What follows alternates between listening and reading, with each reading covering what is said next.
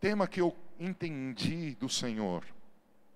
Nós não podemos tomar decisões por medo. Eu não posso ter medo de tomar uma decisão.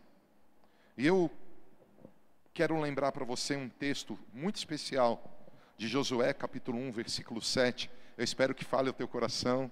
Eu espero que você que está aqui é engraçado, porque está todo mundo longe um do outro e a gente gosta de dar um abraço, né? E eu gosto de falar, fala para quem está no teu irmão, pega na mão dele. Oh Jesus, vou ter que pregar de um jeito novo. É? Olha, se você conectar é, no NDV da Novidade de Vida, ou desculpa, no Instagram da Novidade de Vida, é, lá tem o telefone que você pode entrar em contato com a gente, tá bom? Lá tem o telefone. Eu espero que a gente consiga colocar nas outras, nas outras redes sociais, mas se você precisar da gente, a gente está aqui para te servir. Olha o texto de Josué, capítulo 1, versículo 7. Tão somente ser de fato firme e corajoso, para teres o zelo de agir de acordo com todos os mandamentos da Torá, da lei, que te ordenou Moisés, meu servo. Não te apartes dela, nem para a direita, nem para a esquerda, para que tenhas sucesso em todas as tuas realizações. Eu tenho certeza que em meio a essa crise, você quer dar certo, é? você quer passar por ela. Tenho certeza que você tem uma expectativa que a bondade de Deus alcance você, amém? Eu tenho essa expectativa. Eu tenho expectativas de que Deus me surpreenda. Que Ele me surpreenda, tenho expectativa. Mas, é, Deus não falou isso só para Josué. Você vai encontrar Deus falando isso com muitos personagens do Antigo Testamento. E ele dizia essa, essa frase, que na versão King James está firme e corajoso. Em algumas versões está forte e corajoso. Nessa versão, ele diz assim: olha, você precisa estar de fato firme, você precisa estar de fato cheio de coragem para ser zeloso com o plano e a vontade de Deus. Nós não podemos, como eu coloquei na tela, e eu não sei como está a transmissão da tela para vocês, mas não tome decisões por medo. Quando eu não sou firme e zeloso, eu acabo trocando as mãos pelos pés. Sabe, eu escrevi algo, eu gostaria que você percebesse, eu não sei se na foto dá para você perceber, eu não seria fácil para mim ver uma das, um, um, dos meus filhos quando pequenos, ou minha futura netinha, pendurada numa cerca tão alta como essa sem proteção. Isso me assusta. Isso me gera medo. Se uma dessas menininhas que estão na foto cair daí, uau, o problema é grande. E eu, mas eu quero dizer para você nessa tela, um medo ele pode e geralmente exerce forte influência no nosso ajuste de comportamento. Se a gente tiver medo, o nosso comportamento vai mudar. Se a gente tiver medo, o nosso comportamento vai passar por ajustes que talvez não sejam benéficos e talvez não sejam nem sábios. Nós não podemos ter medo. Como assim? O que você quer dizer? A próxima tela diz assim, ó: é importante considerar se as escolhas que faremos nesse tempo de crise não estão influenciadas pelo medo. Como você chegou à conclusão de comportamento A, B, C, D ou E? Então vou te dar um exemplo. Nós não estamos hoje fechados como igreja, e não estamos fechados literalmente, mas nós não pedimos, eu não pedi, desculpa, eu pedi para as pessoas ficarem em casa, não é por medo. Não é por medo. Não foi o medo que fez eu desmarcar o culto, pelo contrário, o culto estava marcado e nós entendemos que a palavra cura e nós entendemos que a igreja é como um hospital e as pessoas precisam de pronto-socorro espiritual, então nós vamos manter a igreja aberta. Quem tiver em emergência, nós vamos atender. Amém? Mas então por que você tomou a decisão, ou nós tomamos a decisão de falar, insistir para as pessoas ficarem em casa? Porque nós entendemos que seria melhor. Seria melhor por quê? Porque eu não estou preocupado muito comigo, porque tem gente falando que eu já sou do grupo de risco, mas ainda não, irmãos, faltam alguns anos. Mas a minha mãe tem 80 anos, vai fazer agora, dia 5 de abril. E para ela é perigoso pegar esse vírus. Então seria perigoso para minha mãe pegar um Uber, do Uber chegar aqui na igreja, Talvez alguém dar um abraço nela, ou talvez tocar numa cadeira que alguém infectado tocou. Então, por inteligência nós agimos, não por medo. E onde eu quero chegar com isso? Muitas pessoas não percebem. A crise é só um, um, apontamento que vai fazer você pensar não só sobre hoje, mas sobre a toda a tua vida. As tuas escolhas estão sendo influenciadas pelo medo. Olha que interessante, gente.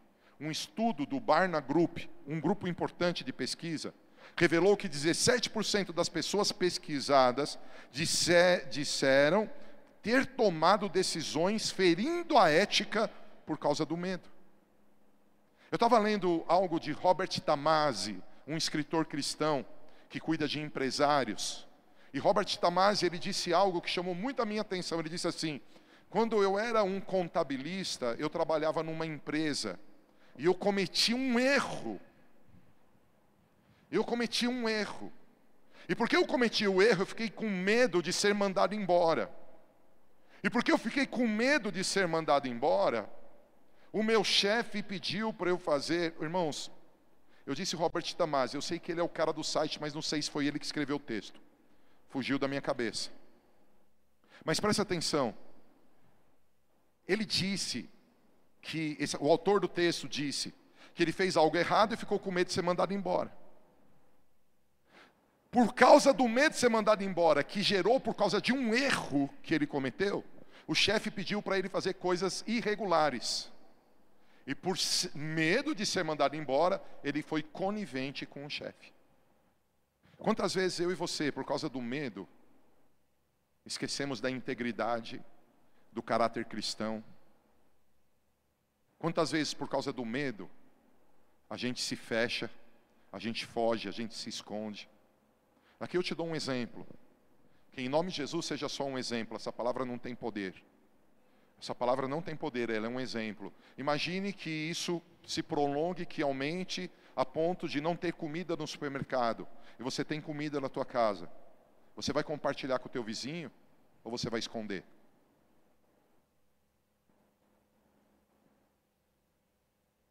Entenda o que eu estou dizendo. O medo é uma força gigantesca que faz a gente ajustar nosso comportamento.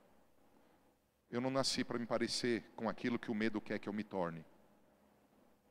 Eu estou em crise? Estou. Eu tenho preocupações? Tenho. Eu tenho aflições? Tenho. Mas eu não vou deixar as minhas preocupações e aflições moldarem meu caráter, moldarem meus sentimentos, moldarem meus pensamentos. Vocês estão comigo? Espero estar tá fazendo, está, espero estar tá, tá conseguindo expressar o que está no meu coração. Porque, olha que interessante. Então disse Saul a Samuel, porque a gente precisa de base bíblica para pregar, para fortalecer o que a gente está pregando, para que as pessoas entendam, ah, isso é bíblico. Então disse Saul a Samuel: Pequei, pois, transgredi o mandamento do Senhor, e as tuas palavras, porque temi, tive medo do povo e dei ouvidos à voz do povo. Saul, primeiro rei de Israel, escolhido para brilhar, ungido pelo maior profeta de Israel, separado para ser um rei glorioso, jogou tudo fora porque teve medo. Não jogue fora o que Deus tem para você nesses dias. Não jogue fora o que Deus tem para a tua família nesses dias. Não jogue fora, não deixe o medo, o medo controlar os teus pensamentos, tuas tomadas de decisões, tuas escolhas. Não deixe o medo falar quem você é. Não deixe o medo falar qual é o teu futuro. Não deixe o medo controlar quem você é. Você está comigo? O medo é tão poderoso que nos faz abandonar convicções sobre o que é correto e apropriado, ético. Mas ele continua tão poderoso que ele faz a gente abandonar a orientação de Deus, a palavra de Deus e o princípio de Deus. Ei, irmãos, presta atenção. Se você estiver isolado na, lá no teu apartamento, você está lá no teu apartamento isolado e como na Itália você foi cantar na varanda ou foi cantar na janela e está passando um senhor na rua rua vazia, e esse senhor cai no chão, porque talvez ele tenha o coronavírus, você vai deixar ele caído no chão, você vai correr para orar por ele, você vai correr para pegar ele e levar ele para o hospital. Veja, o medo pode fazer você tomar decisões de autopreservação e autoproteção. Eu sou sal da terra e luz do mundo. Você é sal da terra e luz do mundo. Eu não posso deixar de salgar porque o coronavírus está me ameaçando. Eu vou me precaver, eu vou tomar todos os cuidados, mas eu vou continuar sendo cristão. Eu vou continuar agindo em amor. Eu vou continuar partindo o pão. Eu vou continuar ajudando quem precisa de ajuda. O medo não pode moldar quem somos. Tenho certeza que se esse idoso que caiu na rua fosse um parente teu, você correria. Mas se for um mendigo, nós vamos correr, igreja. Você que está na tua casa, você é novidade de vida. O mundo precisa da gente. Põe uma luva, põe uma máscara e corre para ajudar. Cara, nós temos que fazer a diferença. A Zona Sul de São Paulo precisa saber que tem uma igreja que está preocupada com ela. Os teus vizinhos precisam saber que tem um crente nesse condomínio, que tem um crente nessa casa, nessa vila, nessa rua, nessa comunidade, que se importa com ele. Nós precisamos vencer o medo. O medo não pode limitar quem somos. Amém, queridos? Vocês estão comigo? Olha, presta atenção. O preço que Saul pagou é assustador. E não adiantou, não adiantou ele dizer para Samuel: tive medo. O medo não serviu de desculpas. Para de dar desculpas por causa do medo. Não deixe o medo moldar o teu caráter.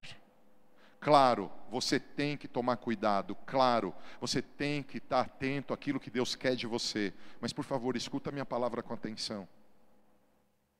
Escuta a minha palavra. Há uma opressão. Se você não está passando, eu estou passando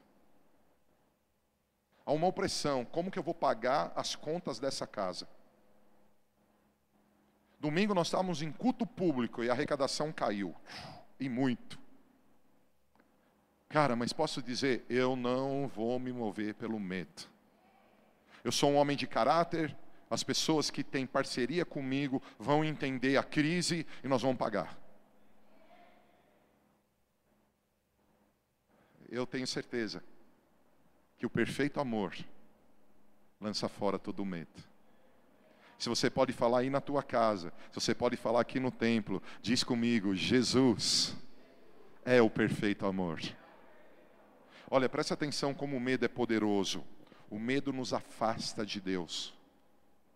Preste atenção, o medo nos afasta de Deus. Como assim?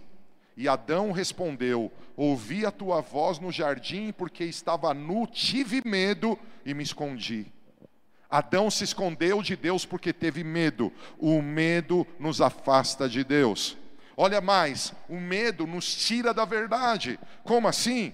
Quando se aproximava do Egito, quase ao entrar Disse a Sarai, sua mulher: Ora, bem sei que és mulher de formosa aparência. Os egípcios, quando te virem, vão dizer: É a mulher dele, e me matarão, deixando-te com vida. Por isso, ele diz no seguir, eu não pus o próximo versículo, mas ele diz assim: Vamos falar que você é minha irmã. Ele saiu da verdade. Ele saiu da verdade, porque o medo faz sair da verdade. O medo, gente, produz tormento. O medo produz tormento. A palavra diz em 1 João 4,18b: Ora, o medo produz tormento. Logo, aquele que teme não é aperfeiçoado em amor.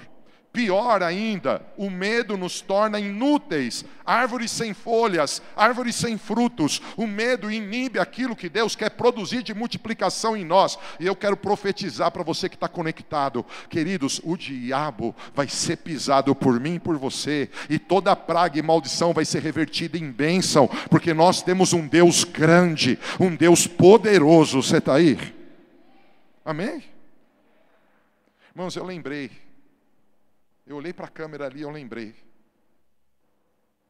Quando Hitler e os seus parceiros, satanizados, cheios de ódio e malignidade, disseram: Vamos destruir o povo judeu.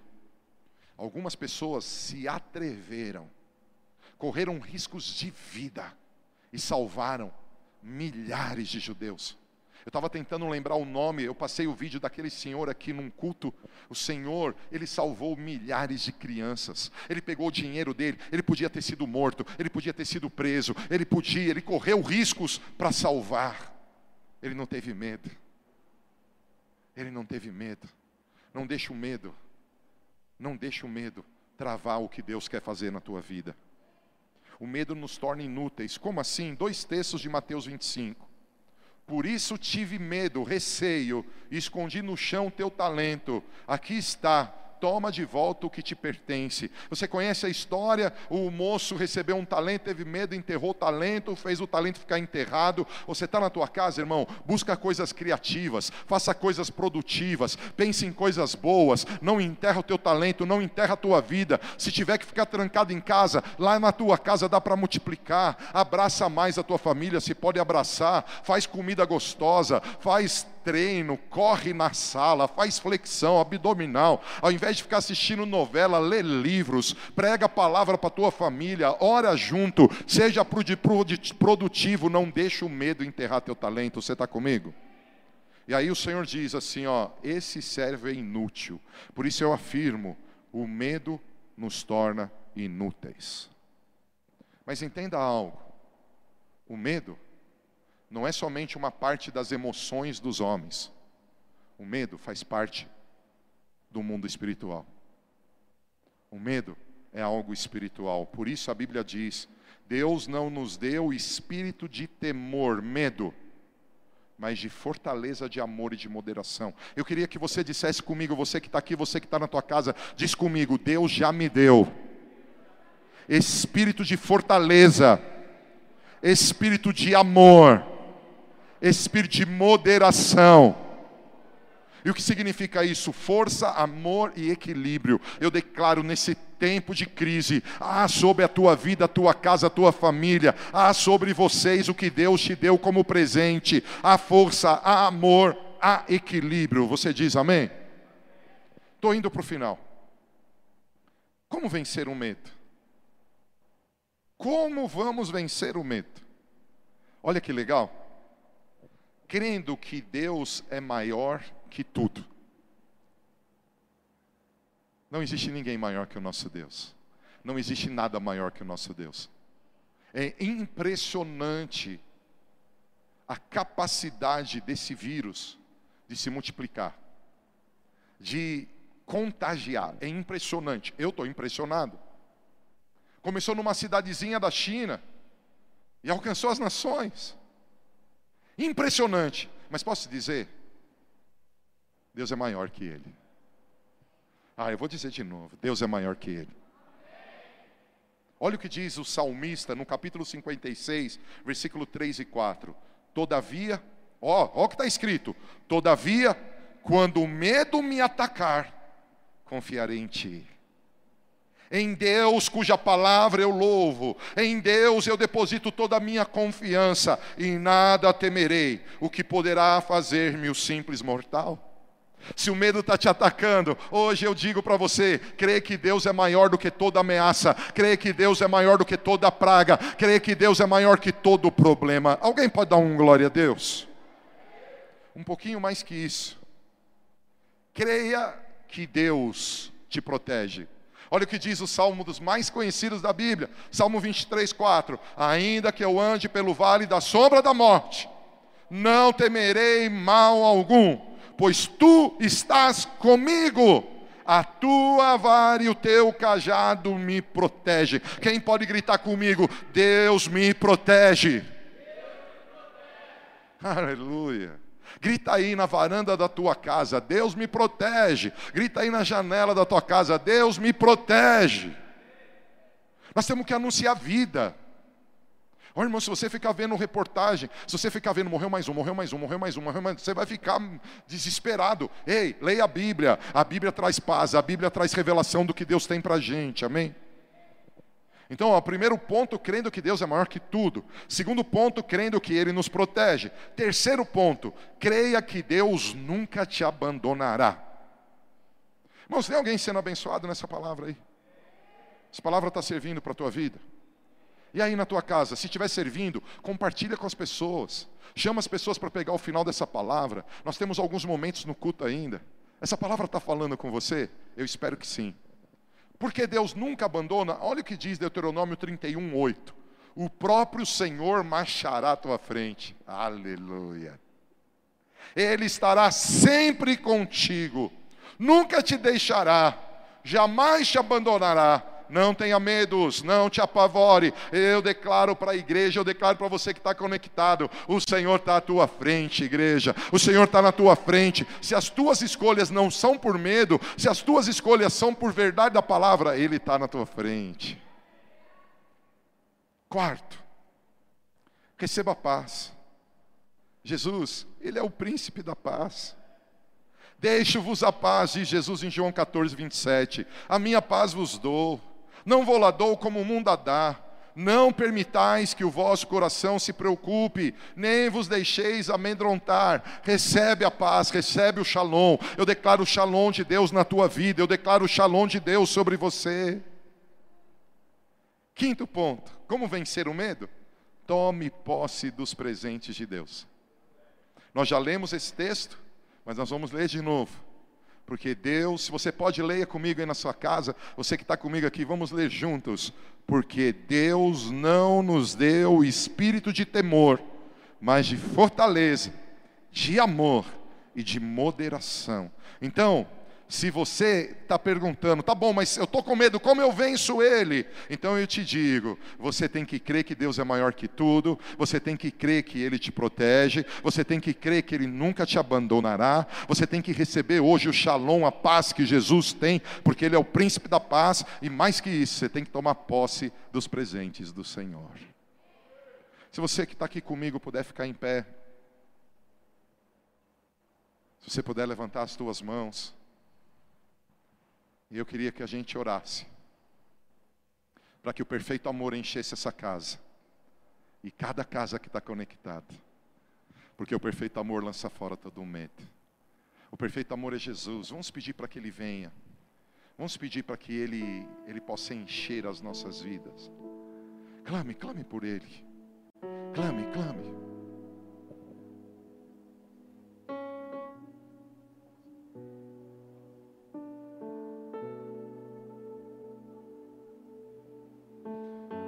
Você pode, compartilha esse vídeo com as pessoas.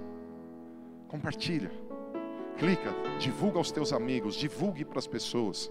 Você pode fazer isso, tenho certeza que isso vai abençoar pessoas. Mas igreja, levanta as mãos, vamos clamar pelo amor, para que esse amor de Deus, que é Jesus, ele enche as vidas. Querido, se tem alguém entre nós, talvez você é ministro, você veio aqui para servir, ou você veio no culto, você está debaixo da influência de medo. Você não quer estar tá com baixo disso, você não quer estar tá assim, mas você está atribulado com medo, você está atribulado com medo. Eu queria que você viesse aqui à frente, ninguém vai impor as mãos, mas se você viesse aqui à frente, se você tiver, se não tiver, não há problema. Mas se você estiver aí na tua casa debaixo de medo, eu quero convidar você a colocar a tua mão sobre o teu peito. Coloca a tua mão sobre o teu peito e começa a clamar para que venha, para que venha um resultado do Senhor de paz. Vou pedir para uma das ministras chegar perto, não impõe as mãos, mas ore com ela à distância mesmo, abençoando. Você que está na tua casa, põe a tua mão sobre o teu peito. Pai, nós declaramos que entre Jesus, que entre o amor de Deus, que entre a paz, que os presentes do Senhor venham sobre essas vidas. Nós clamamos que a tua presença gloriosa enche as pessoas com paz, com shalom. Oh Deus, em nome de Jesus, nós repreendemos toda atividade espiritual que sustenta medo, toda atividade espiritual que estabelece o medo como um tormento. Nós declaramos, Senhor, que tudo aquilo que o Senhor nos ensinou nessa palavra, e o Senhor nos ensinou muito nessa palavra. Oh Deus, se o medo, se o medo está nos afastando de Deus, nós declaramos hoje que o medo está sendo quebrado. Se o medo está nos tirando da verdade, nós declaramos que hoje o medo está sendo quebrado. Pai, nós declaramos, Senhor, se que todo tormento que o medo produziu, ele está sendo quebrado pelo poder do nome de Jesus. E nós declaramos que tudo que o medo tocou em nós e nos fez inúteis, está quebrado. Está quebrado está quebrado, está quebrado, está quebrado, está quebrado na autoridade do nome de Jesus. Em nome de Jesus. Em nome de Jesus.